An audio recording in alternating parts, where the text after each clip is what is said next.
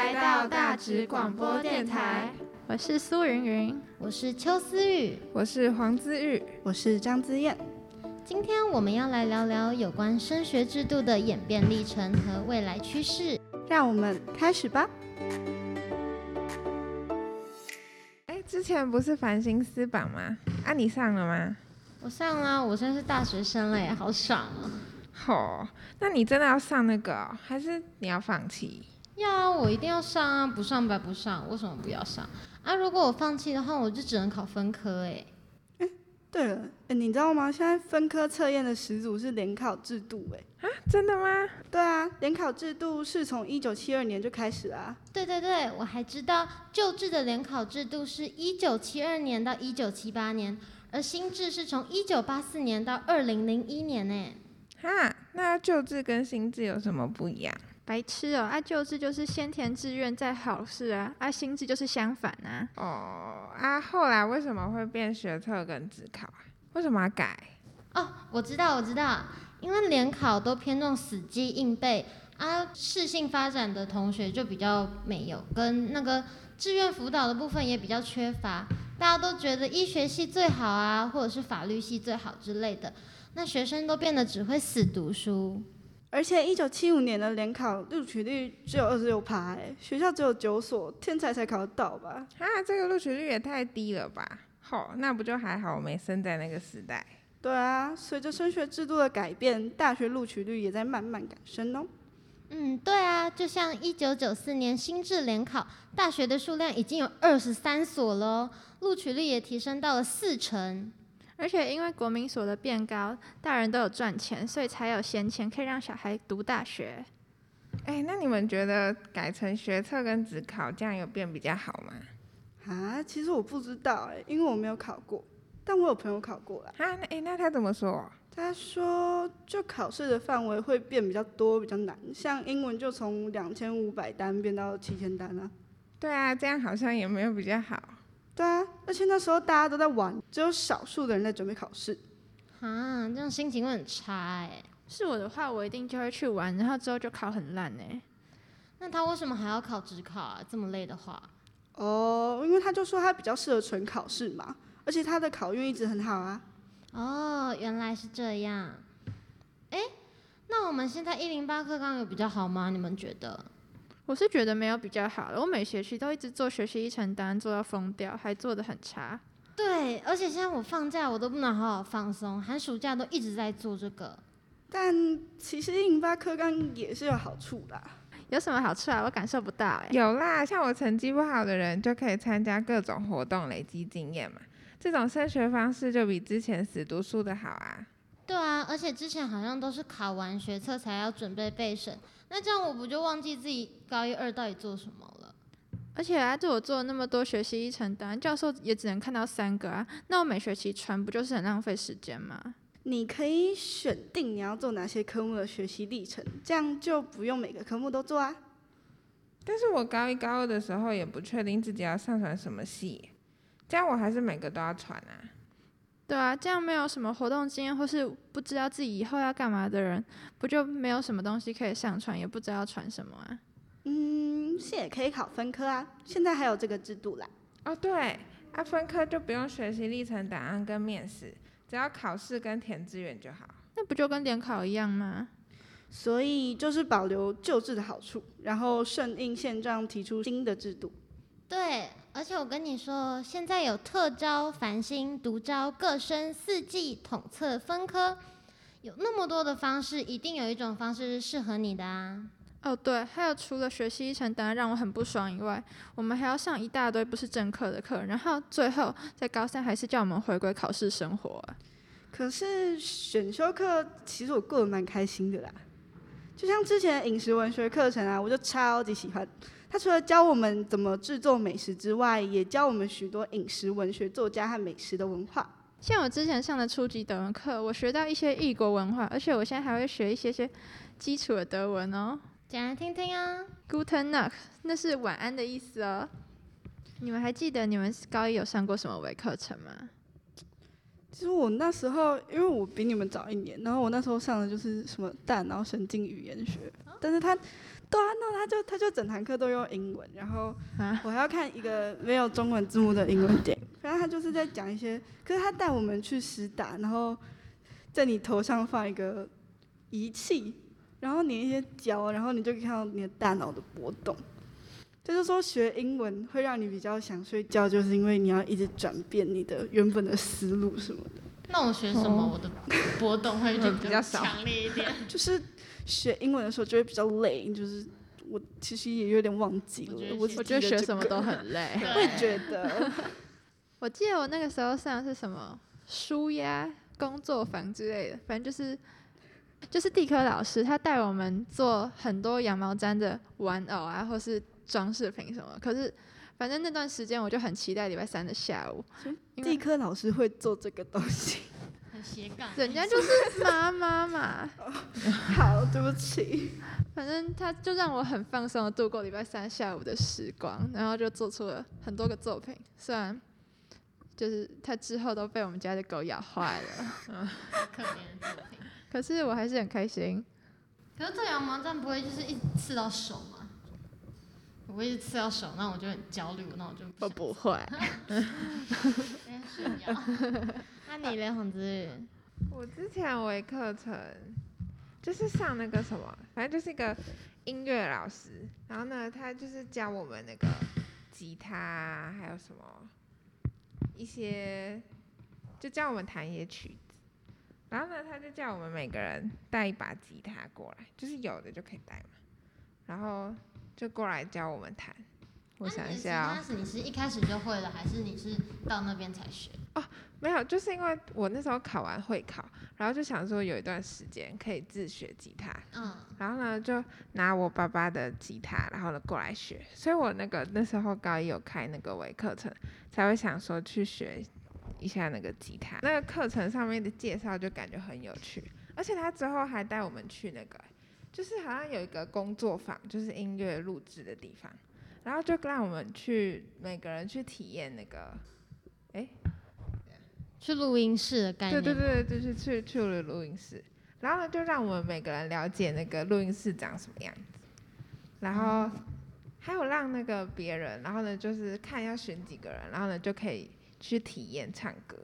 啊，你有去唱吗？对，但是没有、啊。要不要来一段？我以为是当然是有，我以为你就是冲上去唱的那一个。所以你是那时候才开始自己作曲的吗？没有，我我作曲。小学就作曲了啊，真的、哦？厉害吧？你是不是有才华、啊？才才女女。所以你是因为从小就喜欢，所以大学才填这种的这种科系？对啊。那这种这种科系的面试通常都在干嘛？你有研究过吗？没有，那个面试就感觉像是什么，呃，就是类似术科，就是那种给没有。就是那时候没有想到要去考术科的人去选，例如我，嗯、我那时候，你觉得那时候都还没有 计划？对啊，我的对，我那时候还没计划好，而且那个他好像要，如果要考数科，好像很早就要准备。嗯，我记得数科很像大家高中三年就在准备的。对啊，那这样学习历程就没有什么帮助，嗯，对，对啊。啊啊！除了微课程之外，我记得高一还有很多，就是除了微课程之外，好像微课程后面就接多元选修跟自主学习的部分，对不对？对啊。对。哎，那你们多元选修都选了什么？嗯，这次换我说好了，因为我忘记我的课程选修，但是我对我的多人选修特别有印象。我多人选修是那个呃《聊斋志异》的那个。然后我跟你讲，我印象超级深刻，因为我到寒暑假都还要来学校，然后做那个什么，就是绘本，就《聊斋志异》的绘本，然后我要每天在画图，然后编故事什么什么的，然后看超多《聊斋》的故事。我本身是很喜欢那种妖怪啊、志怪小说之类的，但是，嗯，我觉得有一点点太累了，这样子。啊，那你们呢？你们 多人选修或者是自主学习在学什么？好，你的多人选修学什么？我记得之前有选那个电子书，就是那个那好像是一个电脑老师开的，然后那个电子书就是有那个大赛可以让我们参加，就是我们可以一边就是把那个课程完成，然后一边又可以参加比赛，而且参加比赛他还有奖金可以拿。那你有去参加那个比赛吗？有啊，我们你们得奖了吗？对，我们得奖了。哎呦，拽哦！那我我那一个多元选秀就是跟你一起嘛，就是电子书专题那一个。哦，所以你们是一组的。对，我们是同你们一起得奖，我们一起得奖，太厉害了，还得两个奖哦。哎呦，好，那你讲讲看你那时候做了什么？可是我比较不一样的是，其实我高一嘛，高一的多元选修也是选那个老师的课程，但是那时候他开的是有点像。AI 就是那个不是电脑的那个 AI，是那个绘图软体，电脑绘图软体的那个 AI，、嗯、然后他就把那个海报啊，然后换脸，我就把一堆海报的人脸换成我们班同学的脸，然后再加一点就是什么写字在上面之类的，反正蛮好玩的。然后刚好也对这种东西蛮有兴趣的，所以就这种东西放在学习历程档案上面就。会对我的升学比较有帮助吧，我觉得。所以你觉得这是有用的一个多元选修课程？蛮有用的。那你呢？我之前有一个校定必修，就是最后要做出一个小论文，然后去比赛。哈，虽然我们最后没有得奖，可是我们就研究什么张爱玲的什么服装穿搭什么，就是一般人可能想到张爱玲，你就只会想到她是一个作家，她是一个女女权主义者。可是就没有想到说，其实，在服装上面，就她其实穿搭真的是很有研究。她是一个潮女。对，她超潮，潮 跟语文一样。啊啊！什么意思啊？讲到校定必修，我记得我那时候选的校定必修是跟女性文学有关系，然后呃，他是叫我们自己做一个主题，就是他一开始是教我们上。嗯、呃，有点类似暗黑的童话故事，从白雪公主变黑雪公主，不是皮肤很黑的那个黑雪公主，就是美人鱼。对，美人鱼也是变得很不一样，就是跟往常很不一样，会颠覆就是传统童话故事对女性的思维跟刻板印象这样子，我觉得是蛮不错的。然后下学期的课程就是让我们自己找主题，然后我找的是《百鬼夜行》里面的女性妖怪，我觉得这个主题，嗯。很有趣，然后我那时候也有延伸出很多日本的奇怪文化，比如说日本为什么呃画画里面都是裸女之类的，就我对裸体有点兴趣，对，所以我就有特别去研究裸体文化跟他们的游女文化这样子，所以我觉得嗯校定必修是可以让你有自己的延伸学习，跟老师教你课本之外的东西，我觉得很不错。嗯，校定必修基本上就是这样子。那我觉得我比较好奇，就是你们高二到高三之间，就是除了正课之外，还有上什么其他的课程？因为我觉得高二到高三这段时间，就是你会被学测绑着嘛。但是你有一些课外的课程之后，你就会变得比较放松，心情会变得比较好，读书也会变得比较有效率。你们觉得呢？之前刚好我们三个就有选，刚好都是选到我们班导开的一个饮食文学的课程，反正他就。除了教我们饮食文学的东西以外，他还带我们去南门市场参观，然后我们去访问，然后最后我们做出了一个剪辑的小报道，然后我们他还带我们去烹饪教室做炸年糕这种就是传统美食。哦，对，我超羡慕，而且你们那时候还有做什么拔丝地瓜，对不对？然后我下学期本来要选，但是因为就是听说有做吃的就变太热门，我选不到。哎哎哎，不是，你下学期我下学期是有选到了，可是他们去南门市场是上学期的事情，我上学期根本就没有去。哦，就下学期就因为疫情，南门市场直接被取消，哦、我真的是啊。那、哦、你后来有做什么吗？就每就一样做吃的，还要还要做食不是吗？你们那时候也有拔丝地瓜要做食，然后还有苹果茶，然后倒在那个咖啡杯里，就假装自己很温馨。而且除了他带我们做吃的，他还带我们探讨那个食物背后的意义。嗯，就是譬如什么饮食作家，那个叫什么？林文月。啊，对对，林文月。饮膳札记嘛。对对对，饮膳札记。萝卜蛋糕。对啊，还带我们看林文月的《饮膳札记》，然后还有很多啊，像是《红楼梦》背后的一些盛宴里面的菜佳肴，他都一项一项就是去解释。哦，你说那个没有茄子味的茄子之类的。对，就是例如这样，我知道。哦，他还给我们看一个中古欧洲时候的电影，啊、是在讲跟基督教有关，然后人们在那个时候都是吃什么的，虽然就是他们吃的东西看起来都。难以言喻，现在看就觉得，嗯，不太行。一定的，一定的。哎，还有李安的那个什么，那叫什么？什么？没有印象。哎，饮食男女。对对对，饮食男女。饮食男女。哎，那，你们自主学习都做什么？我妈？我的自主学习就，嗯，跟正常人比较不一样，就是。因为我就喜欢那种怪怪的，然后有点恶心恶心的妖怪的，或者是恐怖片的东西嘛，所以，呃，我选的自主学习是特效化妆。我这几年的自主学习都是特效化妆，然后我有，嗯、呃，其实除了化妆之外，我还有做陶土、粘土或者是服装设计的部分，所以其实。嗯、呃，我不单单只是学特效化妆这种东西，我每一个学习都有不同的主题跟精进不同方面的东西，这样子。哎，那你现在选的科系跟你之前做的自主学习有关吗？嗯、呃，我是比较没有相关，但是，嗯、呃，我采取的主题都有相关，像是我之前特效化妆的主题都是《山海经》啊，《聊斋志异》跟嗯、呃《百鬼夜行》里面的角色嘛。进行改编，那我现在读历史系就会有点相关，然后跟我未来打算出国念特效化妆学校，所以一切都是有相关的这样子。那你们呢？你们都选了什么？我记得黄子玉是作曲吧，对不对？不要害羞，小才女，不要害羞才女。对啊，国小开始作曲，哎，快点讲一下吧。哈，其实我没有做出什么。真的吗？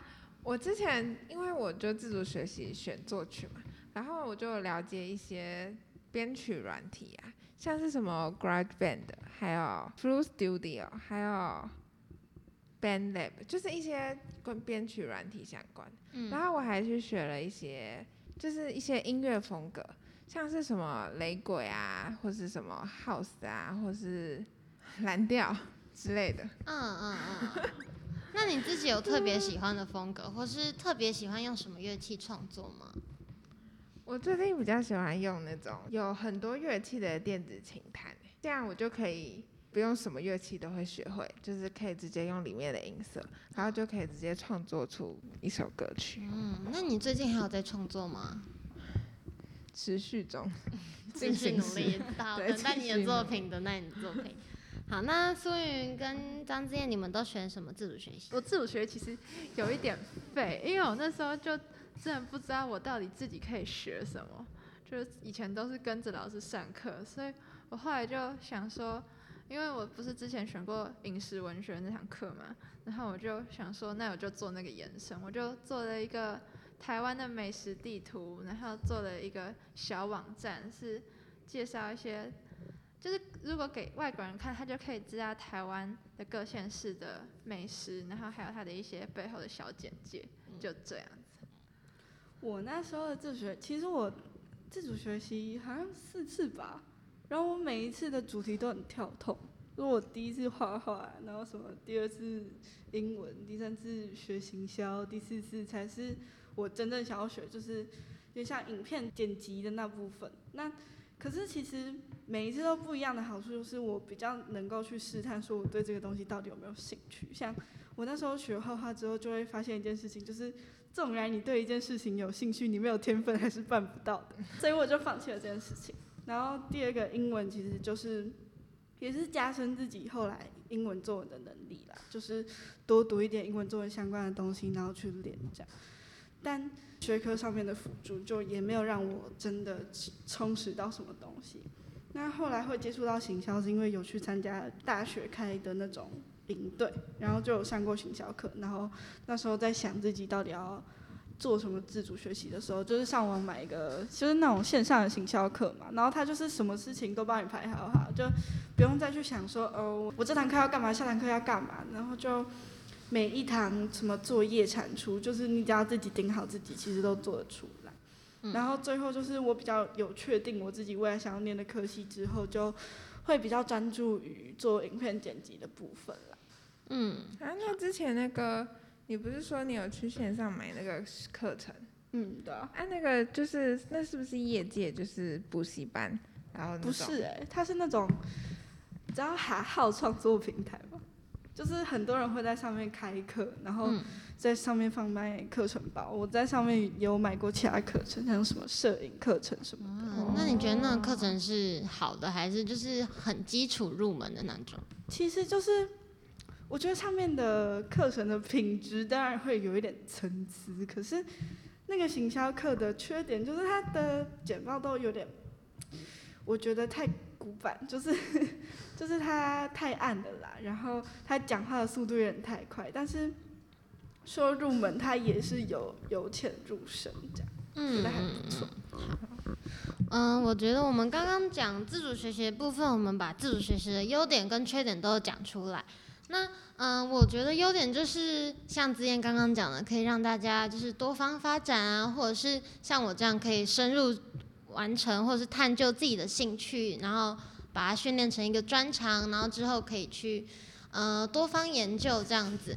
那缺点的话，可能就会呃，如果你是那种比较没有方向，或者是还没有确立自己真的兴趣想做什么和未来想做什么的人，就会不知道自己的学习历程、自自主学习的部分要做什么。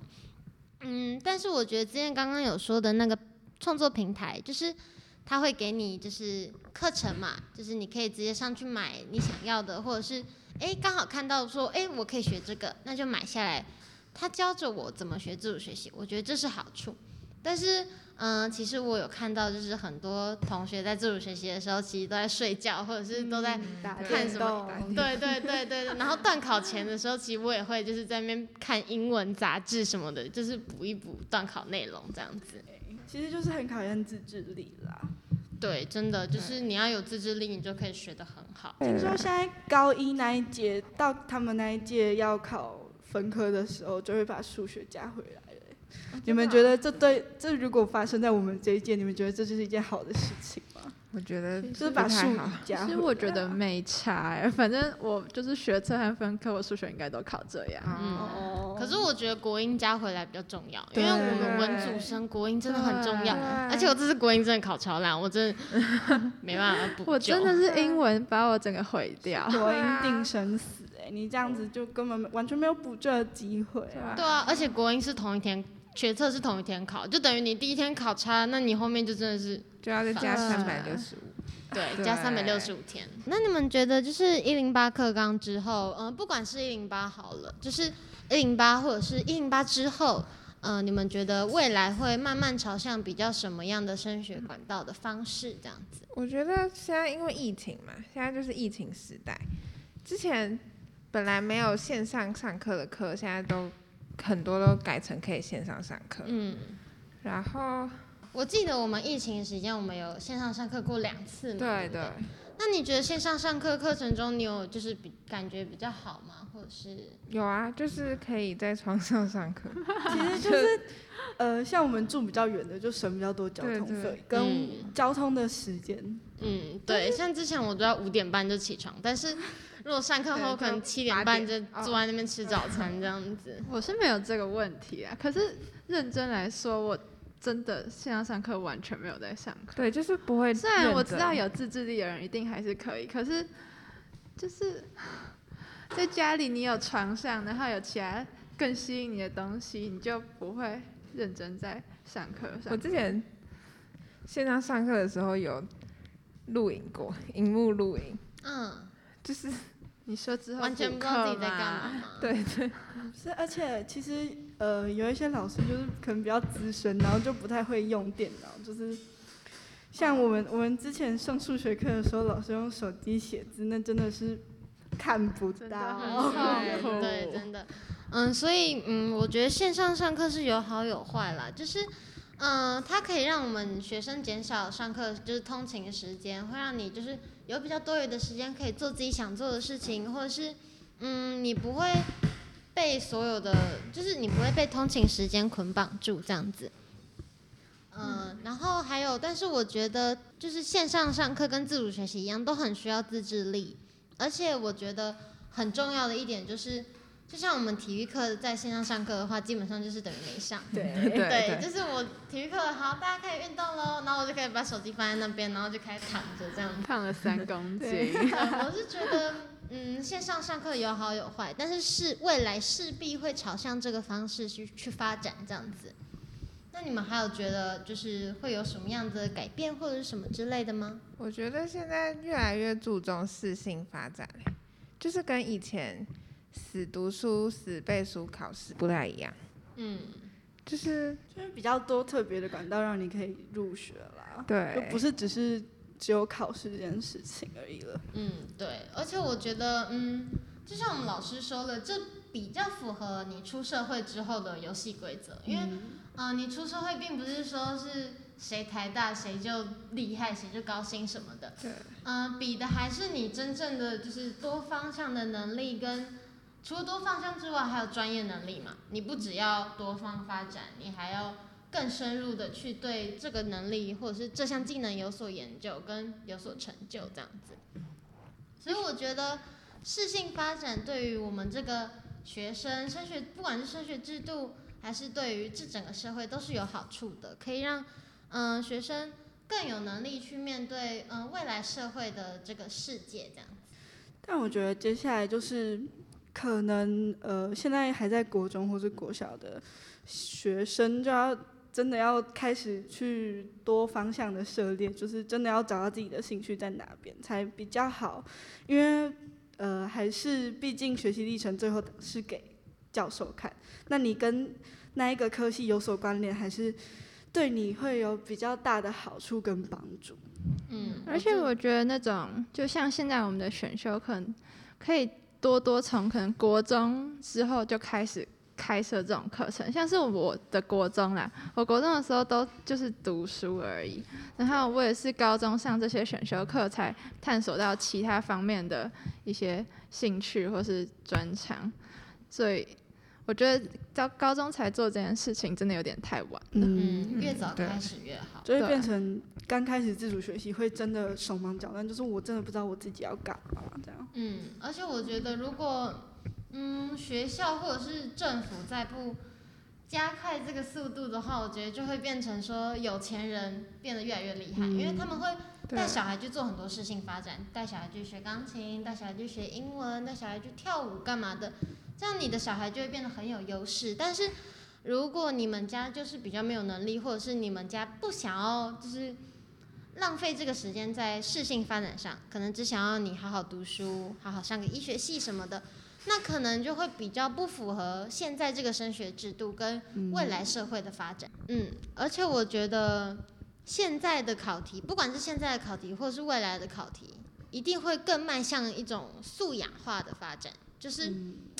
嗯，因为我觉得现在的升学制度要解决的是我们解决现实世界问题的能力，而不是看到一个东西套一个公式。嗯，因为世界上没有任何东西是你可以套公式就完成的，所以我觉得素养化发展、素养化教育是对我们这样是很好的。你们你们身边有那种，就是像苏云云，你有弟弟吗？那你觉得你弟弟有？搞清楚现在一零八课纲最主要在干嘛？嗯，虽然他现在还小学，可是他很明显的就是没有搞清楚。可是我觉得，就是他现在因为他是公立小学，他就他放学可以自己参加社团，然后像我妈有帮他报英文班，他喜欢昆虫、自然那种，他有时候就会去参加那种的夏令营、冬令营。他喜欢打网球和各种运动，他也会自己跟妈妈说，然后他就会去参加一些课程。我觉得现在小孩可能就是从小就可以这样子，然后自己多方去参加一些其他的课外活动，才可以真正知道自己适合什么和喜欢什么。嗯、对，但是这样子也就是只有有钱的人才有那个财力可以去参加其他活动。我觉得政府可以。超就是可以补助这些，就是像贫穷人家的小孩，也可以让他们有能力去参加这些活动。就比如说，可以政府开班授课。对对对对对，就是他们可以，比如说去区公所或者去救国团之类的地方，就可以上到他们想上的一些呃兴趣的发展课程，这样子。这样才不会让就是有钱的人就是学习就是能力变得越来越好，然后没钱的人就没有这个能力去学习。嗯，这样就九品官人法。那你们觉得就是？像现在不是说有些人会去补补习，然后是补做学习历程答案，就是有人会教，然后很多都说教授其实看得出来。那你们觉得这件事情，你们的看法？啊，但这样就变相啦，就是本来你是要自己有这个兴趣去学，就结果变成就是。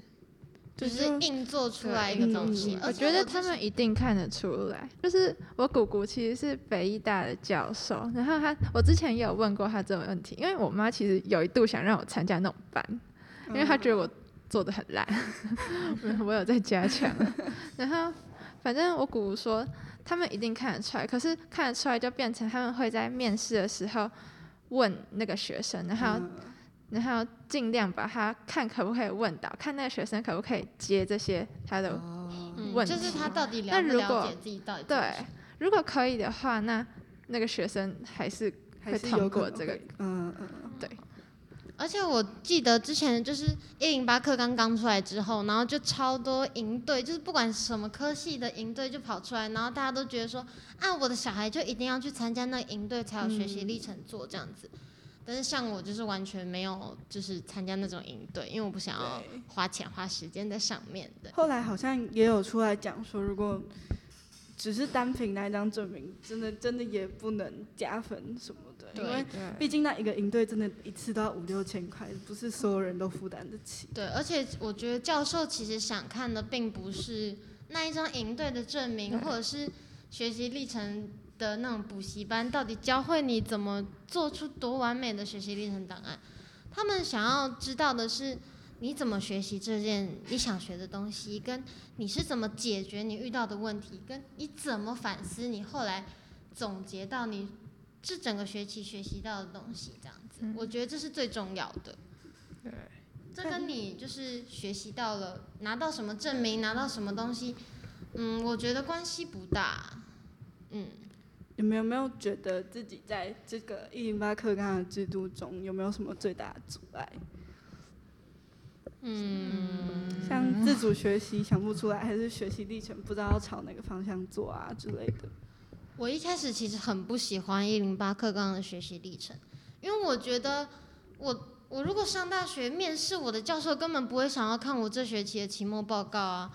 嗯，我做了一个。嗯，国文的小王子的期末报告，我觉得教授完全不会想要看这个。我觉得教授比较想要看我的备审资料，就像旧制那种备审资料，了解我一生到底在干嘛。而且我那时候很怕说，我的学习历程只有记录我高中三年的事迹，那搞不好我光荣事迹都在我的国小国中，那这样子不就都等于没有这样子？而且刚开始高一进来的时候做学习历程。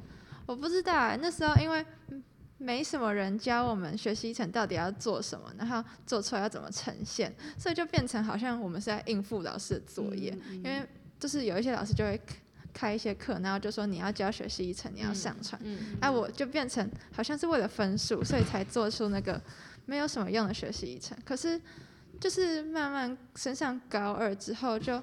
比较了解自己到底在做什么，还有自己为什么会选那些选修课啊，所以做出来的学习历程也不会像高一那样那么空泛之类的。而且我记得那个时候还有老师，就是直接拿一个模板给你，跟你说，你们要做学习历程答案的人们就拿这个模板回去，然后就自己打打字，然后放放照片。我觉得这超级没有意义，就是教授根本不会想要看你做出来的那种很制式化的模板的东西，这样子。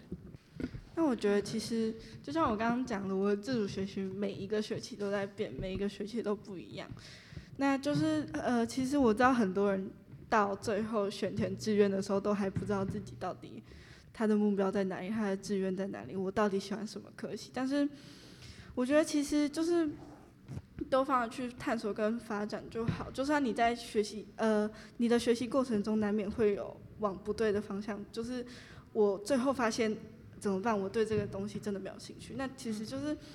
我之前有听过老师讲，就是你就是把它写出来就对了。我有做这件事情，那我最后发现我的结果就是我不喜欢这件事情，或是我的结果就是我不适合做这件事情，这也是一种学习历程。嗯，就是你有意识到这个东西到底适不适合你，跟你有没有那个才华在这里。那你呢？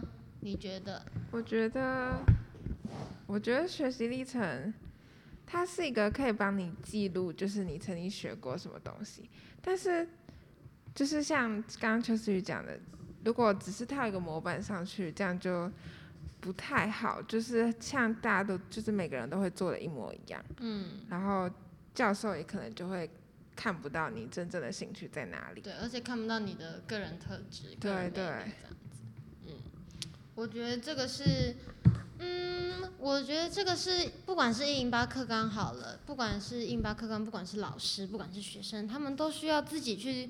好好想想自己学习历程到底是什么东西，跟到底要做什么，这是很重要的。因为印巴刚上路嘛，所以其实不是大家都非常了解，嗯、我们到底要做什么。不管是学生、老师也是，老师也其实也不太清楚自己要做什么。所以我觉得，嗯，大家都还需要对这课纲制度更加了解，这样子。嗯，像那时候刚开始考完学测之后，其实。老师才就就开始讲说什么筛选倍率，什么什么超筛什么的。其实一开始真的搞不清楚，我什么都听不懂。像现在其实就是去繁星，然后我对繁星的规则也是完全听不懂。嗯，对，就是大家对现在这个升学制度真的很不清楚自己要干嘛。对，然后而且我是繁星上了嘛，所以我现在就是。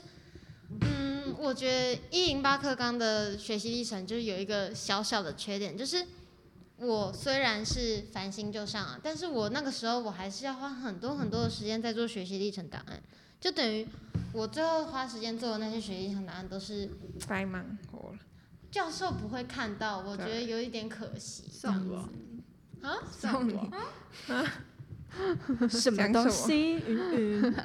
你是历程小偷。那你可以简单讲一下现在繁星的规则。嗯，现在繁星的规则，我觉得有一点让我小后悔的地方，就是我繁星上了的话，我就不能走个神。嗯。对，因为我那时候想说，嗯，我不想要让自己太累，让自己太提心吊胆。比如说六月才知道成绩，但是我现在上了这个科系之后，我就发现。其实我个生可以上更好的学校，嗯，那我为什么要在这边？但是我繁星上都上了，所以我也不能就是后悔什么的，因为我后悔的话，我只能去分科测验。嗯嗯。那繁星是怎么样评断？就是我可不可以进入这个学校？繁星是看我的在校百分比，就是我在这学校其实是排第几名，跟我的学测成绩怎么样，跟我在校成绩怎么样，去进行一个交叉比对。比对完之后，你赢了其他人之后，你就可以进这个学校。但是繁星的收的人数不比各生少，所以会比各生稍微难进一点点。所以大家都会填一个比较保守，但是又够不太到的一个系，这样子就是有点矛盾，就是不是到太好，但是你有一点点够不到这样子。但是如果你是一趴嘞，一趴是不是也不一定会进？嗯，不一定哦。就是你尽管你是一趴好了，但是也不代表你可以一定可以进台大。就是，呃，这还是要看你的学测成绩。就是，其实繁星跟各生都是看你的学测成绩。就是不管你学测成绩，呃，考多好，但是你如果是五十趴以后，你就没有资格繁星。或者是你繁星是一趴好了，但是我学测考差了，我也是没有资格进台大。所以这都是。要好好考虑的一个部分。就是我最近看到一个新闻，就是不是最近有在报道说，有一个四十二分的结果繁星上了台大，嗯，就这样繁星上台大真的比较好吗？就是可能之后他会不适应啊，因为其他人都可能考个什么五十九啊、六十。嗯嗯，就是你会怕会有一个良莠不齐的概念，就是我觉得可能会有哎、欸，就是大家成绩都那么好。但是你成绩很差，比如说我是某某台北明星高中的一趴好了，但是别人可能是一个小小高中的一趴好了，那这样就有差距啊。明明都是一趴，但是别人的一趴一定就是比我好嘛，因为我就是一个名不见经传的小高中生。对，所以我觉得这是有差别的。如果我们两个都进了台大，但他就是比我优秀嘛，这是无话可说的啊。对。那如果今天我是六趴，然后嗯、呃，你是另外一个学校的三趴，但是我的学测成绩考得比你好，那这样是不是还是学测成绩好的人会上？嗯，不一定哦。他会比如说，嗯、呃，你是这个高中的三趴，我是这个高中的六趴，但是前面都没有人比我先选。所以我就是这一个学校的第一名。嗯，那我们两个第一名就会一起比。那我们两个第一名一起比之后，我们就开始比各项成绩，嗯、不管是学测成绩、在校成绩或在校百分比，啊、就是比比谁比到最后最优秀，就是谁进这样子。对。那你是从什么时候才知道自己想要反省啊？嗯，其实我是到自己的在校成绩出来之后，我才想说，哎，要不要试试看？因为我觉得。嗯，我个身的话，我可能会太累，而且我学习历程当然很多都没有做到完，或者做到很完美，所以我想说，哎，那就繁星看看啊，这样我搞不好三月就可以开始放暑假啦。所以我就想说，哎，那我就丢一个看看这样子，所以对，结果后来就上了，中了，对，但是上的不是我最想要的科系，所以我可能未来还是要双主修或辅系之类的，对，嗯，所以对你来说就是。完全不想要分科，就没有想要放弃。嗯，我觉得我是考运很差的那种人哎、欸，oh. 就是我考试一定会落赛，或者是 就是突然那个来之类的，就是各种衰事都会在考试那天发生，所以我觉得我还是就是保险一点，不要再乱考试了。Okay. 那让你重新选，你会选个生吗？还是跟现在一样是繁星？嗯，我觉得我还是会犹豫一下哎、欸，就是。毕竟我那个时候，如果我两个都不知道结果的话，我真的会犹豫一下，我到底要选哪一个科系，跟哪一种升学方式。如果我的个申可以上更好的学校，但是更累；我的繁星可以上一个不错的学校，但是可以很轻松。嗯，如果是你，你会怎么选择？我觉得每一个人都会有不同的想法，这样子。繁星也是辛苦在，他从高一可能高一大家都还在玩社团啊，然后交朋友啊，可是他就要开始顾，不管是大家放松的艺能课，还是考科的各种段考成绩，对，就是要绷很紧这样。虽然大家说可能学测成绩你考那么烂，可是你还可以上台大，可是他们辛苦也在其他地方。嗯，对。对，就是大家都有辛苦的地方啊，你不可以说。哎、欸，你繁星上你就很爽，或者是哎、欸，你个生你就只要考那一次，就是彼此都有辛苦的地方跟认真努力的地方，只是你有没有看到，跟那个时候你有没有一起认真一起努力而已，这样子。那你们觉得去年学测那时候分科的时候，有时候有出现乱象，你们觉得这个乱象之后有没有可能再发生？我觉得今年应该不会比去年来的。就是那么剧烈，对，那么剧烈。今年的分科应该没有那么好上，因为今年的人数好像也增加了。